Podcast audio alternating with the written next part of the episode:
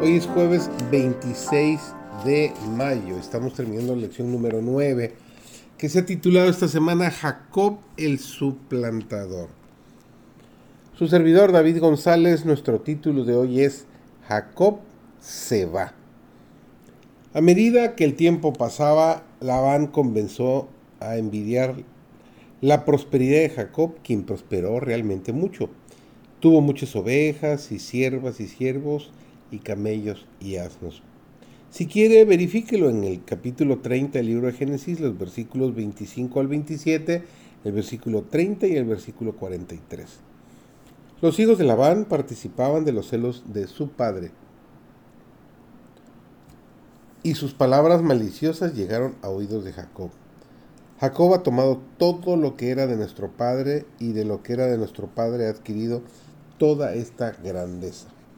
Miraba también Jacob el semblante de Labán, y veía que no era para con él como ayer y antes de ayer.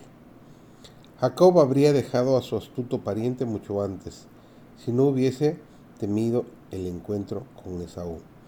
Ahora comprendió que estaba en peligro frente a los hijos de Labán, quienes, considerando suya la riqueza de Jacob, tratarían tal vez de obtenerla por la fuerza.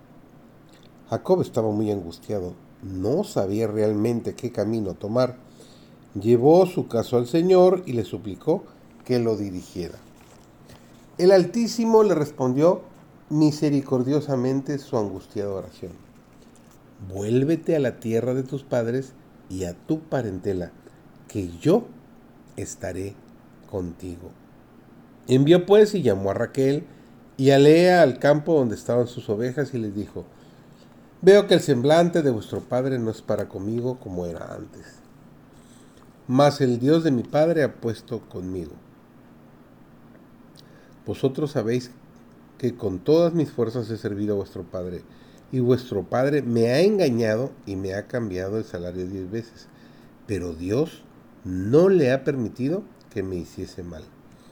Jacob les contó el sueño que le había dado Dios, en el cual le dijo, que abandonara a Labán y regresara a casa de sus parientes. Raquel y Lea también expresaron su insatisfacción por los procedimientos de su padre. ¿Tenemos acaso parte o heredad en la casa de nuestro padre?